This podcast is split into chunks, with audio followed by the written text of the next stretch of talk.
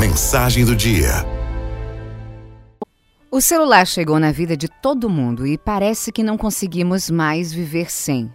Tudo tá ali a qualquer hora, numa tela pequena que passou a ser a extensão do nosso braço. Mas tem um problema.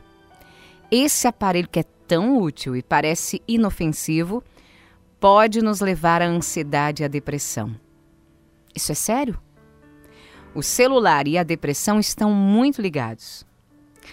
Não há nada de errado propriamente com o aparelho de celular. O problema é a maneira como usamos, afinal, como qualquer ferramenta, deve ser usado com sabedoria e a nosso favor. Quando passamos a ficar ansiosos pela falta do celular ou verificamos a cada instante as notificações que chegam, é um alerta, porque ele certamente já está controlando a nossa vida. Então fica muito mais fácil desenvolver ou piorar a ansiedade por conta do celular. Engana-se quem acha que ficar rolando a tela do celular é só uma distração. Enquanto você está achando que se distrai, o seu cérebro não relaxa, e isso é extremamente ruim para a saúde mental e física. A nomofobia explica esse descontrole emocional da pessoa diante da possibilidade de ficar sem o celular e até mesmo quando ela pensa na hipótese de ficar sem bateria ou não ter sinal em determinado lugar. Além disso, as pessoas que já estão controladas pelo celular têm o hábito de se isolarem. Elas deixam de frequentar eventos familiares ou, quando frequentam, passam o tempo todo ali, verificando o celular. Os psicólogos alertam que a enxurrada de informações tem aumentado a sensação do FOMO. O que, que é o FOMO?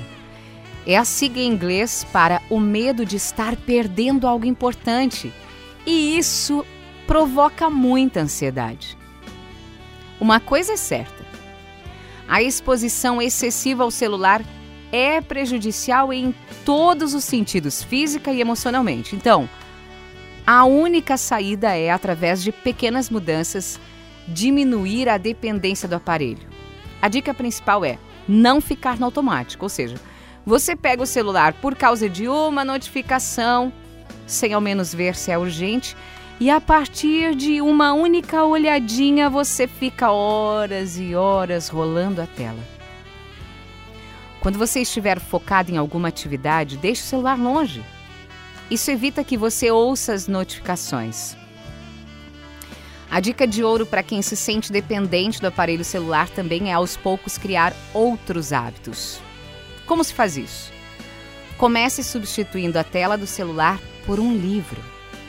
Pega o livro, vai para um lugar aconchegante e determine quantas páginas. Olha, eu vou ler 20 páginas e só sai dali depois de terminar a leitura. Você tem que lavar a louça, dar uma geral na cozinha? Não leve o celular para lá. Curta o momento de organizar o seu espaço sem as notificações a todo momento. Quando for assistir a um filme, dê preferência à tela da televisão e foque em curtir os diálogos, o cenário, a trilha sonora. Inclua na sua rotina atividades físicas, academia, caminhada ao ar livre, alongamento, dança, esporte coletivo, seja o que for. E no tempo em que você estiver realizando sua atividade física, Deixe o celular distante. Defina todos os dias uma atividade que não precise do celular. Cuidar das plantas, fazer uma horta, um artesanato, organizar seu guarda-roupa, pintar uma parede, sei lá, tem tanta coisa por fazer. Olha, parece besteira, mas não é. O celular está te adoecendo e só você pode fazer algo para mudar isso.